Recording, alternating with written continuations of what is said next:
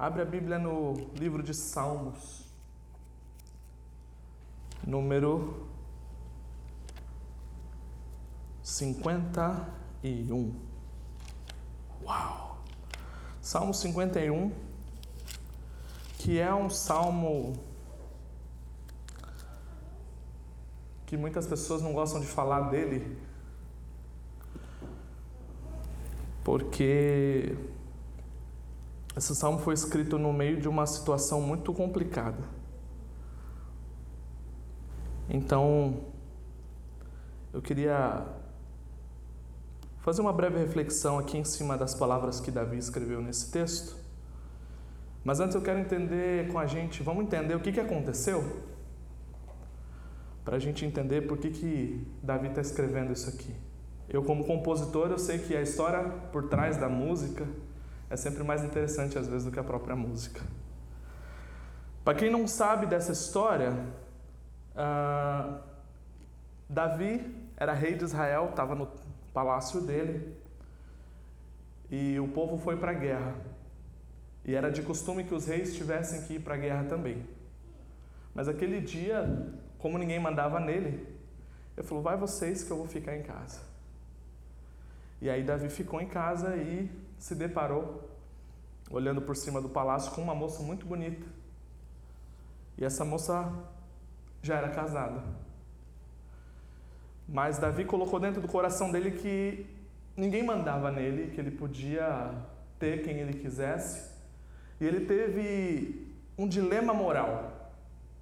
O dilema moral porque assim, eu poderia pegar a mulher do meu amigo, do meu, da, da pessoa que casou ali com a, com a moça, mas eu sou rei, então ele cria, resumidamente, uma situação para que o marido dessa moça fosse morto em combate. E é exatamente isso que acontece. Ele põe o homem na frente do combate, e ele foi o primeiro a ser atingido na guerra. Ele morre e assim, entre aspas, Davi poderia se casar com aquela moça. Antes disso, ele já tinha engravidado ela, então tinha sido um pouco mais complicado. E aí Deus usa um profeta, e esse profeta vai até a casa do Davi, e ele dá uma, uma interpretação muito interessante. Ele fala assim: Davi, teve uma situação aí que assim, um homem tinha várias várias coisas com as quais ele pudesse, várias vinhas que ele podia usar. E tinha um moço que só tinha uma. E aí ele deixou aquela vinha, as vinhas dele e foi na casa desse que só tinha uma e roubou a vinha desse moço. E o Davi, cheio de hipocrisia, ele diz assim: Me diz quem é que eu vou matar esse cara, isso é injusto. Como é que alguém que pode todas as coisas vai buscar a vinha de um cara que só tem uma? E aí o profeta diz: Esse cara é você, Davi. Você podia ter a mulher que você queria, você pegou justo a que você não queria.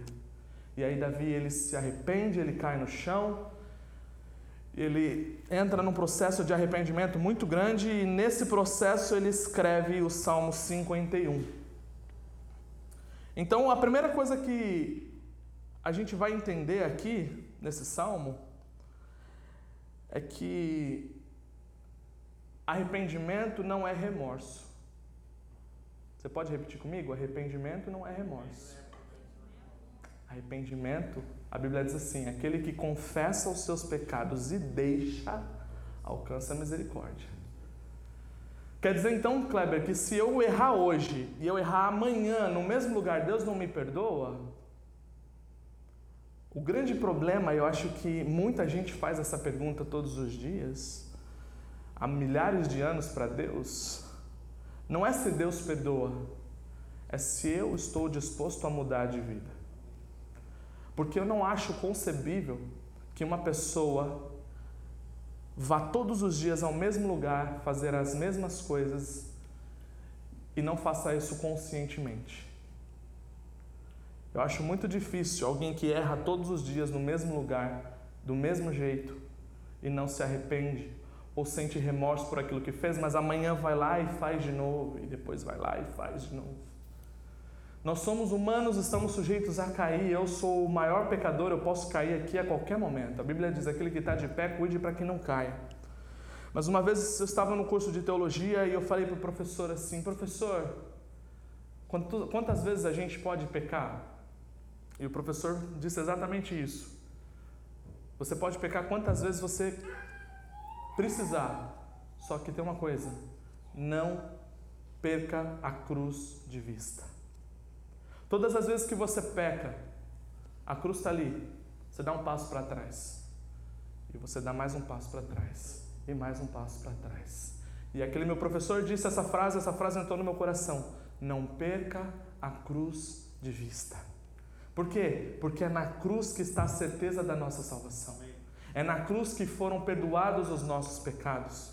Não torne algo comum não deixe o pecado se tornar algo normal na sua vida. Rejeite, lute contra o pecado todos os dias. O Senhor que sonda o seu coração sabe quando é intencional, Ele sabe quando é de verdade. E aí você vai ver Deus, Todo-Poderoso, numa conversa, Ele diz assim: está aí um homem segundo o meu coração. E Ele está falando de quem? De Davi.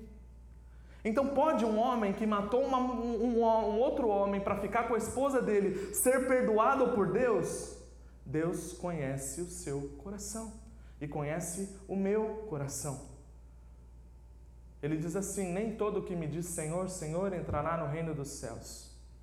Se eu puder falar só uma coisa para vocês aqui essa noite, eu quero dizer: guarda o teu coração. Cuidado. Não deixe o pecado se tornar uma iniquidade. Sabe o que é iniquidade? É uma palavra que a gente usa para dizer é o pecado que não dói mais. É o pecado que não dói mais. Então, respondendo àquela pergunta que eu fiz no começo, quantas vezes eu posso pecar? Enquanto estiver doendo, tem salvação. O dia que parar de doer. Porque é sempre uma luta. Ou você abandona, ou você é vencido pelo pecado.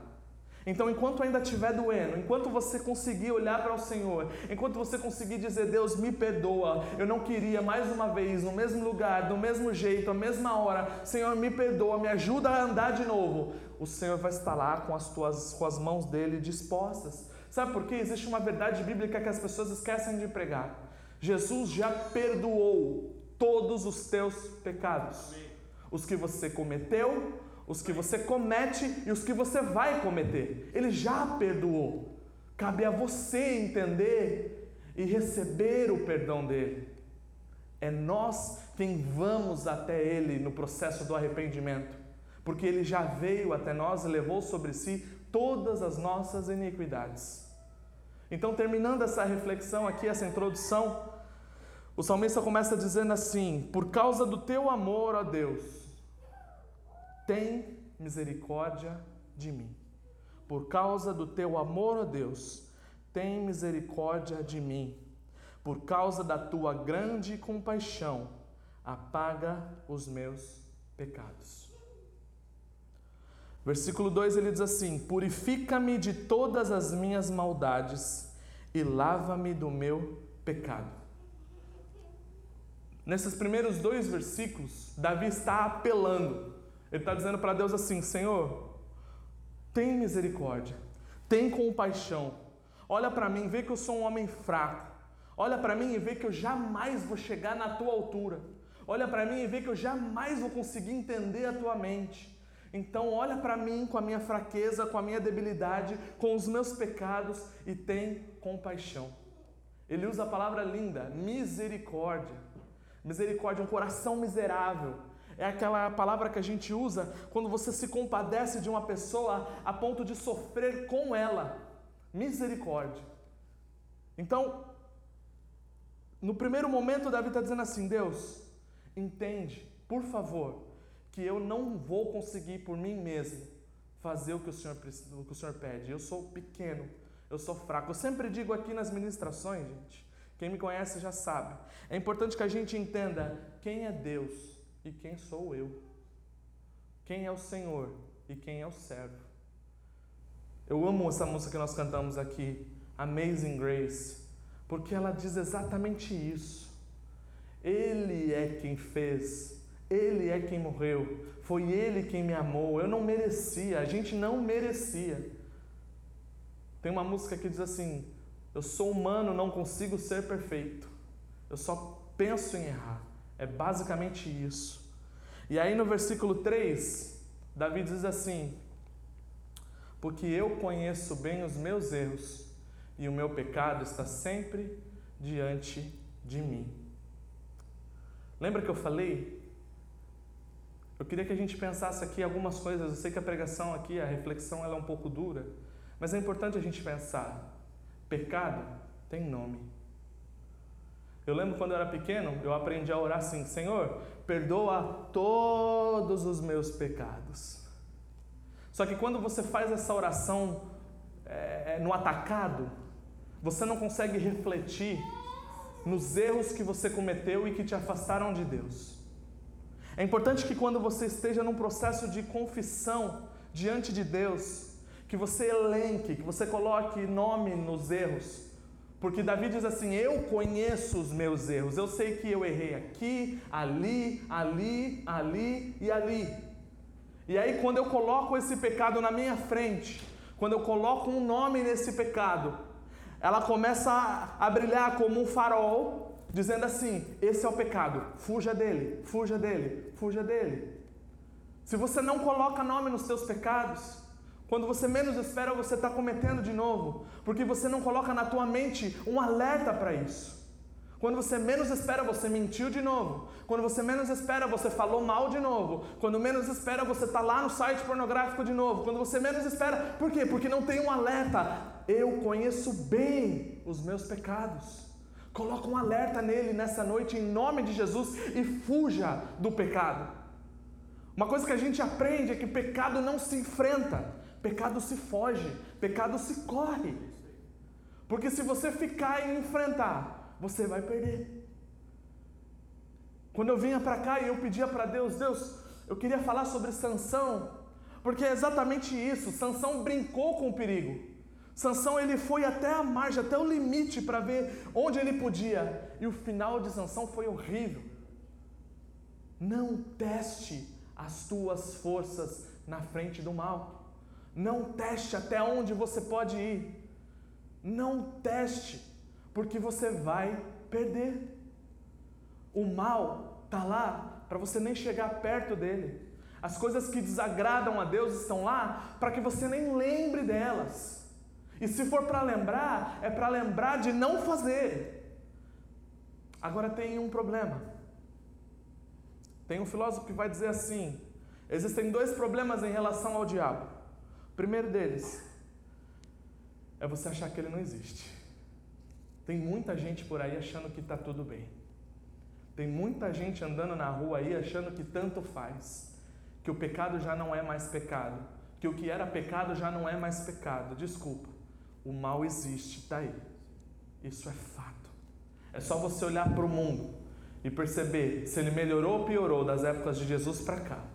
Se você for bem otimista, você vai ver que a gente já matou muito mais gente do que em toda a história antes da gente. Então, assim, não está melhorando. O mal existe, isso é fato. O segundo problema em relação ao diabo é você se apaixonar por ele. Porque o diabo é tentador. O mal é tentador. Então você começa a estudar e começa a pesquisar e começa a querer mais. Porque ele liga a nossa carne nessa terra e ele dá para gente uma injeção de dopamina, ele dá para gente uma injeção de ocitocina, ele coloca em você um prazer que você precisa dele de novo e de novo e de novo e de novo e de novo.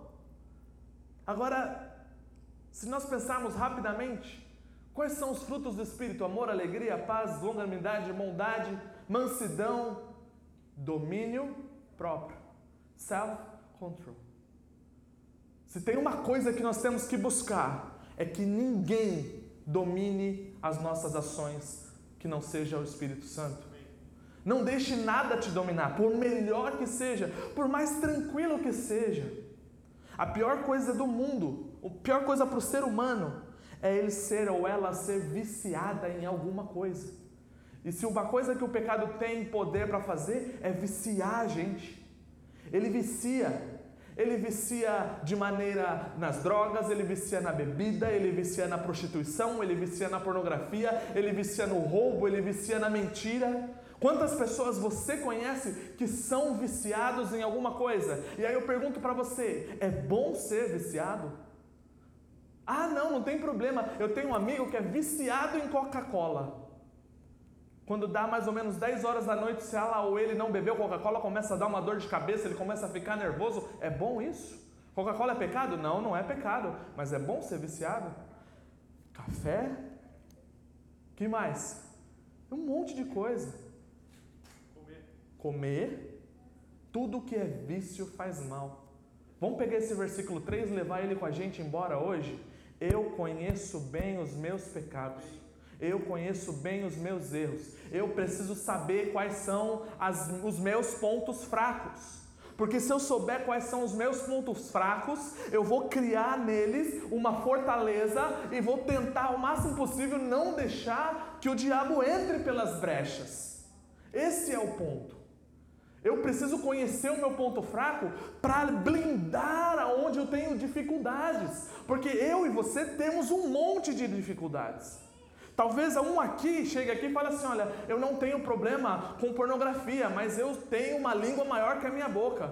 Eu, quando vejo, já estou contando vantagem, já estou contando mentira. O outro diz assim: Eu tenho problema com mulher. Eu tenho a minha esposa, mas eu não consigo parar de ver as outras irmãs. A outra irmã diz assim: Eu tenho problema com dinheiro. Eu gosto de dinheiro. Então tudo que é para ganhar dinheiro eu estou dentro. E mesmo de forma ilícita, eu jogo. E todos nós temos pecados. Todos nós temos erros, mas a pergunta é: você sabe? Você conhece os teus erros? Você consegue, em nome de Jesus, essa noite, pedir para que o Espírito Santo crie uma blindagem espiritual e que você coloque ali um cartaz de não entre, fuja, keep out, fica longe disso, em nome de Jesus. Eu me lembro quando a gente ia namorar, logo nos meus primeiros anos de namoro, e a gente entendia que o melhor segredo para não dar brecha no namoro era namorar com outras pessoas em volta. Porque se ficar sozinho dá problema. Mas o que, que a gente quer? Ficar sozinho. E aí o que, que acontece? A gente dá brecha. E aí o que, que acontece? Todas as vezes que a gente erra, é um passo para trás. Existem pessoas que na caminhada espiritual estão vindo à igreja todos os dias, mas elas não estão percebendo, pastor, que elas estão andando para trás. Estão andando para trás. Estão vindo para a igreja, mas não andam, não saem do lugar. Quando vê, está cada vez mais distante. As pessoas estão vindo à igreja, estão cantando louvores, mas estão andando para trás. E o que, o, o, que, que Paulo diz? Deixando de lado as coisas que me aborrecem, as coisas que me cercam, eu prossigo para o alvo, eu vou para frente, porque a minha cruz está lá na frente. A minha recompensa está lá na frente. Jesus está lá na frente. Em nome de Jesus, essa noite, para de andar para trás. Para de andar sem sair do lugar. Sabe o que está fazendo isso na tua vida? Os pecados de estimação. As coisas que a gente leva com a gente. Aí você cantava e já não canta mais. Aí você orava e já não ora mais. Isso não é pregação de assembleano. Isso é todos os dias. A gente está aqui, eu estou aqui já há três anos e meio. E eu vejo quantas pessoas entram e saem por essa porta. E ficam girando no deserto, sem sair do lugar. Andando para trás. Mas eu sou crente, mas eu canto louvor. Eu coloco lá no Spotify, eu coloco no YouTube lá 25 horas de louvor. Andando para trás porque não consegue fugir do pecado que te rodeia, não consegue abandonar, mas em nome de Jesus, receba força, não força humana, mas a força do Espírito Santo hoje, para você vencer aquilo que está te atrapalhando e caminhe para frente e conquiste a sua posição e vá para onde Deus quer que você vá, em nome de Jesus. Versículo 4: Contra ti eu pequei somente contra ti. Eu fiz o que você detesta. Você tem razão quando me julgas, e está certo quando me condenas. O seu pecado, muitas vezes, ninguém viu. Existem pecados que são fora do corpo. O que é um pecado fora do corpo, Kleber? Matar. É um pecado fora. É um pecado que você atrapalha a vida de outra pessoa. Esses pecados a gente conhece bem. Aqueles pecados que a gente incomoda, que a gente interfere nas pessoas que estão à nossa volta. A mentira, o roubo, são coisas que interferem na vida de outros. E existem pecados que são para nós mesmos. Esses são os mais difíceis. Porque ninguém está vendo, ninguém está mudando o seu estilo de vida, mas você, lá no seu interior, está dando passos para trás. Você vai perdendo a força.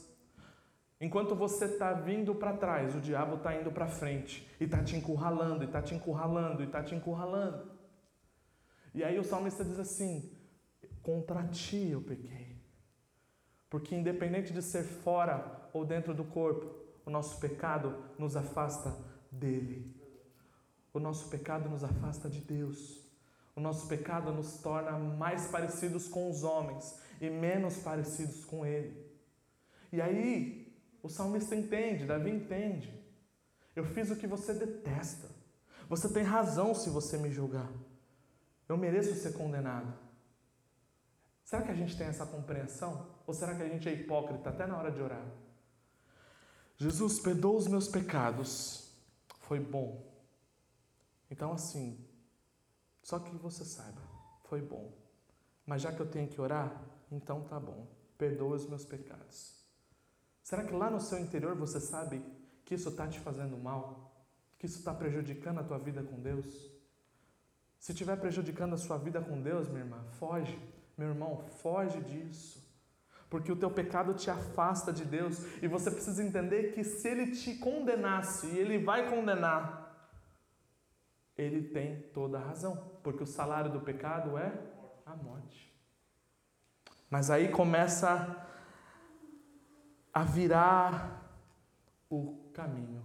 E eu já estou entrando para o final. Põe para mim o seis. Olha que lindo agora. Depois que você entende o que, que Deus não quer, começa a entender o que, que Deus quer. O que, que Deus quer da gente? Um coração sincero. O que tu queres é um coração sincero. Deus quer que você entenda e converse com Ele frente a frente. Diga: Deus, eu preciso da tua ajuda nessa área. Eu preciso resolver esse problema. Eu não consigo por mim mesmo. Deus, eu já entendi que pelas minhas forças eu vou cair. Então, por favor, me ajuda. Chega de hipocrisia, gente. Chega de viver igual, como diz aí o ditado cristão, né? As palavras, o, o evangeliquez, chega de viver igual fariseu, que é bonitinho na igreja, que parece que está tudo certo, mas a vida está toda bagunçada. Deus quer um coração sincero. A versão é, Almeida, ela diz assim: um coração sincero tu não rejeitas. Deus não rejeita um coração sincero. Alguém que se arrepende e fala assim: Deus, eu pisei na bola. Deus, eu preciso da tua ajuda. Deus, eu gosto tanto disso, mas eu sei que é pecado. Por favor, me ajuda a parar. Deus ama esse tipo de conversa. E a Bíblia diz o que no versículo 7? Tira de mim o meu pecado e eu vou ficar limpo. Enche, lava-me e eu vou ficar mais branco que a neve. Tira de mim o meu pecado. Você eu, qualquer um que está aqui nos ouvindo, não conseguimos por nós mesmos. Quem precisa fazer essa cirurgia, quem precisa ir lá e tirar tudo que está errado, é Ele lá em cima. Então você sabe a quem você tem que recorrer. Tem gente que tenta arrumar a própria vida buscando conselho em gente que não pode resolver. É contando para a irmã, é contando para a amiga, e todas as vezes que você conta um pecado, quando você confessa alguma coisa para a pessoa errada, fica pior do que no começo, sim ou não? Você vai tentar falar, ah, então é que eu tenho um problema nessa área, o fulano já te julga, porque todos nós somos pecadores. Para quem que a gente tem que contar? Para ele que não nos julga para Ele que entende que a gente é pecador. A gente tem que virar para Ele e falar: Senhor, tira de mim o meu pecado. Porque se você tirar o meu pecado, se o Filho vos libertar, verdadeiramente sereis livres. Se Ele tirar de você, você vai ficar livre. Eu não sei se o seu vício é o cigarro, eu não sei se o seu vício é a bebida, eu não sei. Eu sei que se o Filho vos libertar, verdadeiramente sereis livres. Você vai criar nojo disso, você vai criar repúdio disso, porque o filho vai lá e ele tira. A Bíblia diz que a palavra de Deus, ela vai lá no meio da alma, da alma, do espírito, da junta, da medula, ela faz uma cirurgia que tira tudo. É isso que o Espírito Santo quer fazer comigo e com você. Ele quer limpar você de uma vez por todas. Ele quer te libertar desse vício. Ele quer tirar você desse lamaçal. Eu já falei isso em outra pregação. Eu não estou nem aí se você está no meio da lama andando com porcos, se você já se prostituiu, se você já errou, se você não consegue olhar para você mais, porque você já parece com porcos no meio da lama. Deus diz para você essa noite: você é ovelha mesmo cheia de lodo, você continua sendo ovelha. Você é minha filha, você é meu filho. Eu te gerei e os meus filhos conhecem a minha voz. As minhas ovelhas conhecem a minha voz. Então ouve em nome de Jesus a voz do Senhor te chamando hoje, dizendo: sai daí, eu vou limpar você.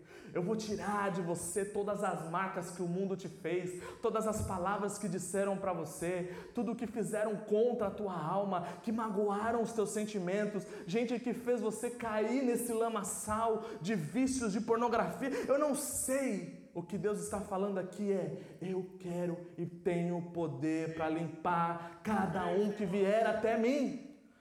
Mas somos nós quem temos que ir até Ele. Aí o salmista diz no versículo 8: Faz-me ouvir outra vez os sons de alegria e de felicidade, e ainda que tenhas me esmagado e quebrado, eu serei feliz de novo. Glória a Deus, aleluia. Meu Deus, eu queria que você batesse palma. Esse texto é maravilhoso. Esse versículo é lindo.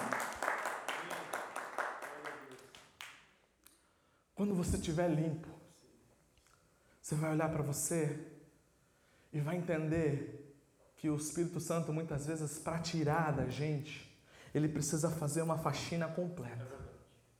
Ele vai tirar amigos da sua vida. Ele vai tirar pessoas de perto de você. Ele vai fazer, porque senão não consegue limpar tudo. Mas quando você estiver limpo, você vai conseguir entrar nessa igreja aqui e sentir o Espírito Santo se movendo entre os louvores. Você vai conseguir levantar suas mãos e adorar a Deus sem peso, sem culpa. A Bíblia diz assim: levantai as vossas mãos santas, sem máculas. Levanta suas mãos e adora. O que eu vejo aqui, gente, é tão triste. Eu vejo aqui de cima, a gente está cantando, fechando os olhos, e as pessoas estão assim, ó, esperando a morte do bezerro. Como se não tivesse acontecendo nada, como se elas estivessem indo na fila do banco. Estão aqui, ó. E o Espírito Santo dizendo: Eu quero mudar a tua vida, eu quero transformar o teu coração, eu quero te mostrar um novo caminho. E as pessoas assim, ó. Em nome de Jesus, ouve de novo sons de alegria, ouve de novo o Espírito Santo falando no seu coração. O Espírito Santo pode pegar a história que você tem andado para trás e, pela misericórdia dele, te voltar de novo aonde você estava. Esse Deus tem poder. Você quer ver um exemplo? O homem estava lá do lado de Jesus. Ele já tinha pecado. Ele já tinha matado pessoas. Ele estava ali porque ele merecia. Mas uma palavra, um reconhecimento. Jesus, eu sei que você é o Filho de Deus. Então, se você puder, lembra desse pecador aqui. E o que, que Jesus faz com ele? Ele sai e num instante ele está na eternidade. Primeiro que todos nós aqui. Jesus pode fazer isso. É esse Jesus que eu creio. Ele pode mudar a tua vida como ele mudou a minha.